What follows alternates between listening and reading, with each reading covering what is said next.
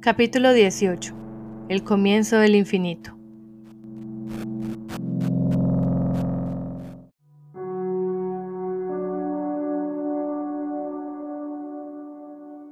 Había una corrosiva inseguridad dentro de Harlan, una indecisión que lo consumía.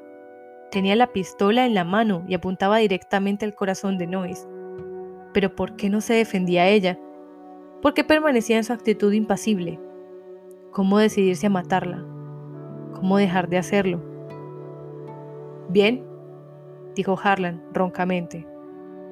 Ella se movió, pero solo para unir las manos en el regazo dando la impresión de que estaba aún más tranquila, más distante. Cuando habló, su voz no parecía la de un ser humano. Frente al cañón de una desintegradora, tenía tonos de completa seguridad y alcanzó una calidad de casi mística elevación. No es verdad que quieras matarme solo para proteger la eternidad, dijo ella. Si ese fuese tu verdadero motivo, podrías golpearme, atarme fuertemente y encadenarme dentro de esta cueva para irte tranquilo a la ciudad por la mañana. O pudiste decirle al programador Twizzle que se me encerrase incomunicada en los tiempos primitivos durante tu ausencia. O podrías llevarme contigo por la mañana para dejarme abandonada en esta selva. Pero si solo mi muerte puede satisfacerte, es porque crees que yo te he traicionado, que primero te enamoré para luego poder traicionarte. Eso es un asesinato para satisfacer tu propio orgullo herido y no el justo castigo que proclamas. Harlan preguntó, ¿Eres de los siglos ocultos? Dilo. Lo soy, dijo Noes. ¿Vas a disparar ahora? El dedo de Harlan tembló sobre el contacto de la pistola, pero vaciló. En su interior algo irracional la defendía y salvaba los restos de su amor por Nois. ¿Acaso ella estaba desesperada al ver que él la rechazaba? ¿Estaba mostrándose absurdamente heroica al ver que él dudaba de su sinceridad? No. Esto podía ocurrir en los microfilmes de la empalagosa literatura del 289, pero una muchacha como Nois nunca haría una cosa semejante. Ella nunca buscaría la muerte a manos de un falso amante, con el gozoso masoquismo de un lirio roto. Entonces, ¿se burlaba de él, segura de que no era capaz de matarla? Confiaba tranquilamente en la atracción que, como sabía, él sentía por ella, segura de que ello le inmovilizaría el lado de franqueza y vergüenza. Aquello le hirió. Su dedo apretó un poco más el contacto de la desintegradora. Nois habló de nuevo. ¿Me das tiempo? ¿Significa eso que esperas mi defensa? ¿Qué defensa? Harlan trató de hablar con desprecio, pero sin embargo le alegró la demora. Podían aún alejar el momento en que contemplaría los restos de su cuerpo destrozado, sabiendo que lo ocurrido a su amada Nois había sido hecho por su propia mano. Harlan trató de buscar excusas a su espera. Pensó con agitación. Dejemos que hable, que cuente lo que sepa sobre los siglos ocultos. Será una mejor garantía para la eternidad. Aquello dio una apariencia de firme decisión a sus actos, y por un momento pudo mirarla con un rostro tan tranquilo como el que ella le presentaba. Parecía que no se hubiera leído sus pensamientos. ¿Quieres que te hable de los siglos ocultos? Dijo. Si esa es mi defensa, será una cosa muy fácil. ¿Quieres saber, por ejemplo, por qué la Tierra ya no alberga a la humanidad después del siglo 150.000? ¿Quieres saberlo? Harlan no iba a pedirle nada, ni pagaría aquella información perdonando a Nois. Tenía la pistola, no iba a mostrar ningún signo de debilidad. Habla, dijo Harlan, y se sorprendió ante la sonrisa con que ella contestó a su orden. Noes dijo, en un instante del tiempo, cuando la eternidad aún no se había extendido mucho en el hipertiempo, antes de que llegara siquiera a diez mil, nosotros, los de mi siglo, y tenía razón, era el 111.394.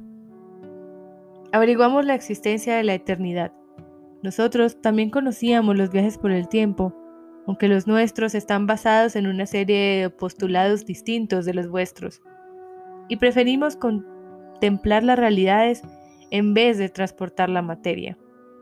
Además, solo nos ocupábamos del pasado, nuestro hipotiempo descubrimos la existencia de la eternidad indirectamente. Primero desarrollamos el cálculo de realidades y analizamos con él nuestra propia realidad. Nos sorprendimos al comprobar que vivíamos en una realidad de muy baja probabilidad. Era un asunto serio, porque era tan improbable nuestra realidad. Pareces distraído, Andrew. ¿Te interesa todo esto? Harlan oyó cómo ella pronunciaba su nombre con la misma ternura que había usado durante las últimas semanas. Aquello debió irritarle, enfurecerle con su cínica deslealtad. No sintió nada de eso, solo amor. Continúa y termina de una vez, mujer, dijo Harlan desesperado. Trató de compensar la ternura del Andrew, de ella, con la fría sequedad de su mujer, pero ella volvió a sonreírle tímidamente. Noes continuó. Buscamos en nuestro pasado, a través del tiempo, y un día encontramos a la poderosa eternidad. Enseguida comprendimos que en un momento del fisiotiempo, concepto que también poseemos, aunque bajo otro nombre, habíamos tenido otra realidad, aquella realidad perdida, la que tenía una existencia de máxima probabilidad, nosotros la llamamos el estado básico. El estado básico había existido en nuestro siglo y nosotros lo habíamos conocido, o al menos nuestros homólogos. En aquel momento no podíamos decir cuál era la naturaleza del estado básico, no teníamos forma de saberlo. Sin embargo, sabíamos que algún cambio provocado por la eternidad en el lejano pasado había conseguido, por medio de la probabilidad estadística, alterar el estado básico hasta nuestro siglo y aún más allá. Nos dedicamos a investigar la naturaleza del estado básico con la intención de corregir el mal, si lo era. Primero establecimos la zona aislada que vosotros llamáis los siglos ocultos, dejando a los eternos en el hipotiempo, por debajo de los 70.000. Aquella barrera de aislamiento nos protegería a todos, o de la mayor parte de los efectos de los cambios que inducía la eternidad. No era una protección absoluta, pero nos daba el tiempo que necesitábamos para terminar nuestras investigaciones. Después hicimos algo que nuestra civilización y nuestro sentido de la ética ordinariamente no nos habrían permitido hacer. Investigamos nuestro propio futuro, nuestro hipertiempo. Averiguamos el destino del hombre en la realidad actual, a fin de poder compararlo con el que habría tenido el estado básico. Un poco más lejos del siglo 125.000, la humanidad resolvió el problema del salto interestelar. Aprendieron el secreto del espacio. Por fin, el hombre podía llegar a las estrellas. Harlan la escuchaba absorto. ¿Cuánta verdad habría en todo aquello? ¿Qué parte era su intento deliberado de engañarle? Trató de romper el hechizo, interrumpiendo el curso de las palabras de ella. Y una vez supieron cómo llegar a las estrellas, lo hicieron y abandonaron la tierra. Alguno de nosotros ya lo adivinamos. Entonces os equivocáis. El hombre trató de abandonar la Tierra. Desgraciadamente, no estaba solo en la galaxia. Hay otras estrellas y otros planetas. Existen otras razas inteligentes. Ninguna, por lo menos en esta galaxia, es tan antigua como la humanidad. Pero durante los 125.000 siglos que el hombre permaneció en la Tierra, otras inteligencias más jóvenes nos alcanzaron, dejándonos atrás descubrieron el viaje interestelar y colonizaron la galaxia. Cuando nos adelantamos en el espacio, todo estaba ocupado. Todas las estrellas nos rechazaron. Prohibido el paso. No molesten. Propiedad particular. La humanidad tuvo que retirar sus naves exploradoras y quedarse en su casa. Pero entonces comprendió que la Tierra no era más que una prisión en medio de una libertad infinita. Y la humanidad languideció hasta morir. ¿Dices que murió? exclamó Harlan. es absurdo. No se extinguió inmediatamente. Tardó miles de siglos. Tuvo sus momentos de vitalidad aún. Pero en conjunto, le faltaba un objetivo digno de vivir. Había una sensación de futilidad, una desesperanza que no pudo ser superada. Poco a poco, fue sufriendo una reducción de la natalidad y por último, desapareció, gracias a tu eternidad. Harlan defendió la eternidad ahora con mayor énfasis, porque no hacía mucho que la había atacado con todas sus fuerzas. Dijo, Dejad que entremos a los siglos ocultos y nosotros lo solucionaremos. Nunca hemos fracasado en conseguir el bien para aquellos siglos en los que hemos intervenido. ¿El bien? dijo Noes, con un tono suave que parecía convertir aquella palabra en una burla. ¿Qué es eso? Lo que vuestras máquinas os dicen. Pero ¿quién instruye a las máquinas y le dicen lo que deben pensar en la balanza? Las máquinas no resuelven los problemas con mayor penetración que un hombre. Solo pueden hacerlo más rápidamente, solo más deprisa. ¿Qué es el bien para los eternos? Te lo diré. Protección y seguridad. El término medio. Nada en exceso. No aceptar ningún riesgo. Si no es con una abrumadora probabilidad a favor del éxito más completo.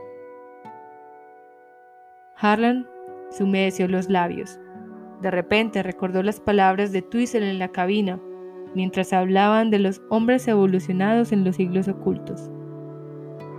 Había dicho, nosotros eliminaremos lo extraordinario. ¿No era verdad?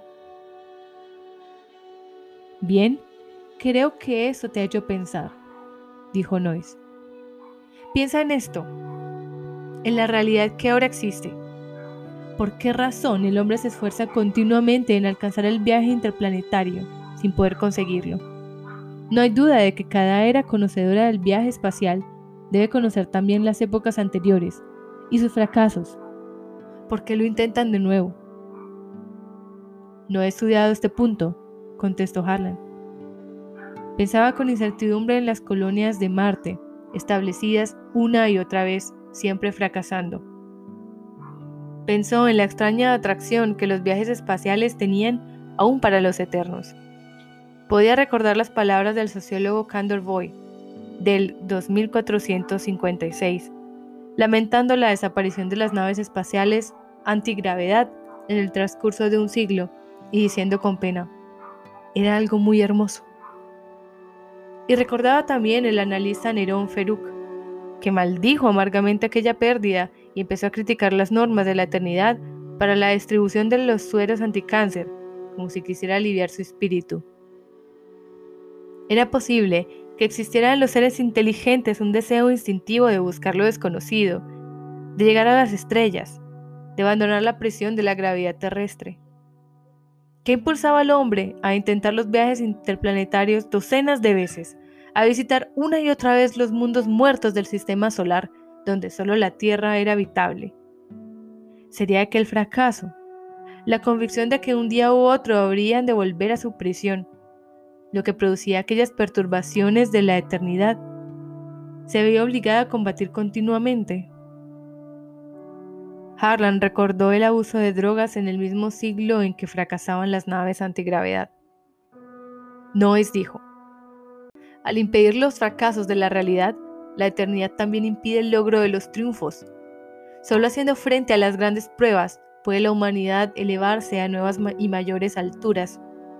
Del peligro y de la aventura han salido siempre las fuerzas que han llevado al hombre a nuevas y más grandes conquistas. ¿No lo entiendes? ¿No comprendes que al impedir la miseria y fracaso que tortura al hombre, la eternidad no le deja encontrar sus propias soluciones difíciles pero provechosas? Las soluciones verdaderas que se obtienen al vencer las dificultades, no al evitarlas. Harlan trató de convencerla. Nosotros buscamos el bien para el mayor número posible. Noyes lo interrumpió. Supongamos que no se hubiese establecido la eternidad. ¿Qué sucedería? Puedo explicarte lo que habría sucedido. Las energías que se consumieron en la energía temporal se habrían dedicado a la ciencia nuclear, la eternidad no existiría, pero tendríamos el viaje interestelar. El hombre habría llegado a las estrellas unos 100.000 siglos antes que en la realidad actual. Las estrellas habrían estado aún inexploradas y la humanidad habría conquistado la galaxia. Habríamos sido los primeros. ¿Y qué habríamos ganado? Instó Harlan. ¿Seremos más felices? ¿A quiénes te refieres? Dijo Noes. El hombre no estaría solo en este mundo, sino en un millón de mundos. Tendríamos el infinito en nuestras manos. Cada mundo tendría su propio tiempo, sus valores, la oportunidad de buscar la felicidad a su manera y en su ambiente. Hay muchas clases de felicidad, de bien, una infinita variedad de propósitos. Ese es el estado básico de la humanidad. Eso es lo que tú imaginas, dijo Harlan, y se maldijo al sentirse extrañamente atraído por las imágenes que ella había conjurado con sus palabras. ¿Cómo puedes saber lo que habría sucedido? No es contestó. Os burláis ante la ignorancia de los temporales que solo conocen una realidad. Nosotros sonreímos ante la ignorancia de los eternos que conocen muchas realidades distintas, pero creen que solo una puede existir en el tiempo. ¿Qué quieres decir? Nosotros no analizamos las realidades alternativas, nosotros las vemos, podemos verlas en su estado de irrealidad. Una especie de país de fantasmas donde los que pudieron ser viven entre sombras. Sin mofa, así es. ¿Cómo lo conseguís? Noyes hizo una pausa y luego dijo, ¿Cómo explicártelo, Andrew?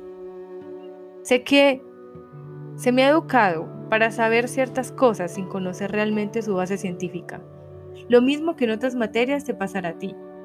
¿Puedes explicarme cómo funciona la Computaplex? Sin embargo, sabes que existe y que funciona. Harlan enrojeció. Bien, continúo. Nosotros hemos aprendido a ver realidades y hemos visto que el estado básico es tal como te he dicho. Encontramos también el cambio que destruyó el estado básico. No ha sido ningún cambio inducido por la eternidad. Ha sido la misma eternidad. Simple hecho de su existencia. Una organización como la eternidad que permite a los hombres escoger su propio futuro, termina por escoger la mediocridad y la seguridad y en una realidad semejante, las estrellas están fuera de nuestro alcance. La mera existencia de la eternidad hizo desaparecer el imperio galáctico. Para restaurarlo, la eternidad debe ser destruida. El número de realidades es infinito. El número de cualquier subclase de realidades es también infinito. Por ejemplo, el número de realidades es donde existe la eternidad es infinito. El número de realidades en donde no existe la realidad es infinito. El número de aquellas en donde la eternidad existe, pero es destruida, es también infinito.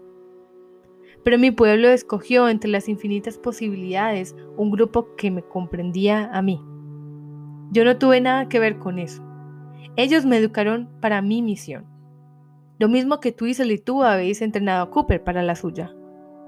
Pero el número de realidades en donde yo era la causa de la destrucción de la eternidad es también infinito. Se me ofreció la elección entre cinco realidades parecían menos complejas. Yo escogí esta, la que te comprende a ti, el único sistema de realidad en donde aparecías tú. Harlan dijo, ¿por qué lo escogiste? Noes miró un momento a lo lejos. Porque te amaba. Te he amado mucho antes de conocerte. Harlan se estremeció. Ella lo había dicho con voz llena de sinceridad. Pensó angustiado. Está fingiendo. Me parece ridículo, replicó Harlan. ¿Sí? He estudiado las realidades que me ofrecieron. He estudiado la realidad en donde yo regresaba al 482. Conocí a Finch y luego a ti. La realidad en donde tú venías a mí para amarme en donde me llevabas a la eternidad para protegerme en mi propio siglo en el lejano futuro, en donde enviabas a Cooper a un siglo erróneo y en donde tú y yo, juntos, viajábamos en los tiempos primitivos. Vivimos en los tiempos primitivos durante el resto de nuestra vida. Pude ver nuestra existencia juntos y fuimos felices y yo te amaba. De manera que no me parece ridículo. Escogí esa alternativa para que nuestro amor pudiera llegar a ser real. Harlan dijo, todo eso es falso, mentira. ¿Cómo esperas que te crea? Hizo una pausa y luego añadió, espera, ¿has dicho que sabías esto por anticipado? ¿Que todo esto iba a suceder de este modo? Sí. Entonces mientes, porque habrías sabido que yo te apuntaría con mi pistola. Habrías sabido que fracasarías. ¿Qué puedes contestarme? Noy suspiró. Ya te he dicho que existe un número infinito de cualquier subclase posible de realidades. No importa cuán finamente ajustemos el foco de nuestra visión hacia una realidad dada. Lo que contemplamos siempre representa un número infinito de realidades muy parecidas. Siempre hay puntos confusos. Cuanto más claro el enfoque, menos confusa la visión. Pero una visión perfecta no puede conseguirse. Cuanto más perfecta sea, disminuye la posibilidad de que una variación fortuita altere el resultado. Pero esta posibilidad nunca es absolutamente nula. Un pequeño error fue suficiente para producir la alteración. ¿Cuál? Debiste volver al futuro cuando fue retirada la barrera del 100.000 y lo hiciste. Pero debías volver solo. Por esta razón me sorprendí un momento al ver que llegaba contigo el programador tuizo. Harlan titubió. Todo era tan lógico al escucharla. Noes continuó. Aún me habría sentido más sorprendida si hubiera comprendido la tremenda importancia de aquella variación. Si hubieras vuelto solo, me habrías llevado a los tiempos primitivos, como hiciste. Entonces, por amor a la humanidad y por amor a mí, habrías dejado a Cooper extraviado en este siglo. El círculo se habría roto, la eternidad estaría destruida y nuestra vida aquí hubiera sido segura. Pero llegase con Twizzle, una variación fortuita. Mientras viajabais juntos, él te habló de sus ideas sobre los siglos ocultos y te condujo por una serie de deducciones hasta que llegaste a dudar de mi buena fe. Todo terminó con una pistola entre nosotros. Ahora, Andrew, esa es mi historia. Puedes matarme. Nada puede impedírtelo. La mano de Harlan le dolía de apretar fuertemente la culata de la pistola. La pasó, sin darse cuenta, a la otra mano ¿Sería cierto cuanto decía? ¿Dónde estaba la decisión, firme, después de saber con certeza que ella procedía de los siglos ocultos? Se sentía desgarrado entre dos impulsos contradictorios y la hora de amanecer se aproximaba. Harlan preguntó, ¿por qué son necesarios dos esfuerzos para terminar con la eternidad? ¿Por qué no desapareció de una vez para siempre cuando envió a Cooper al siglo equivocado? Harlan deseaba desde el fondo de su corazón que las cosas hubieran terminado entonces para no tener que sufrir aquella agonía de incertidumbre. Porque, dijo Noyes, el destruir esta eternidad no es suficiente. Debemos reducir la probabilidad de que se establezca cualquier otra forma de eternidad hasta el cero matemático si es posible. De modo que aún nos queda una cosa por hacer aquí en el primitivo un pequeño cambio, casi insignificante. Ya sabes lo que es un cambio mínimo necesario. Se trata solo de una carta enviada a una península llamada Italia, aquí en el siglo XX. Ahora estamos en el 19,32. Dentro de unos cuantos centisiglos, siempre que yo pueda enviar esta carta, un hombre en Italia empezará a experimentar con el bombardeo neurónico del uranio. Harlan se espantó. ¿Quieres alterar la historia primitiva? Sí, es nuestro propósito, en la nueva realidad que será la realidad final. La primera explosión tendrá lugar no en el 30, sino en el siglo XIX, 45. ¿Pero ignoras el peligro? ¿Has podido calcular el inmenso riesgo que implica alterar la historia primitiva? Conocemos ese peligro, hemos estudiado un grupo de realidades que pueden resultar de ello. Existe la probabilidad, no la certeza, desde luego. de que la atmósfera de la Tierra se vuelva radiactiva. Pero en cambio, ¿quieres decir que puede haber una compensación por tal riesgo? El Imperio Galáctico, una intensificación del estado básico, y sin embargo, tú acusas a los Eternos de interferir. Los acusamos de interferir muchas veces para mantener la humanidad en una segura prisión. Nosotros interferimos solo una vez para llevarle hacia la ciencia nuclear, de modo que nunca, nunca pueda establecer una eternidad. No, dijo Harlan, desesperado. La eternidad debe existir. Si tú quieres, la elección es tuya. Si deseas que sea un puñado de psicópatas quien dicte el futuro del hombre. Psicópatas, estalló Harlan. ¿Es que no lo son? Tú los conoces bien. Piensa. Harlan la contempló con horror, pero no pudo evitar el pensar. Pensó en los aprendices al conocer la verdad sobre la realidad, en el aprendiz La Tourette, que intentó suicidarse al saberlo.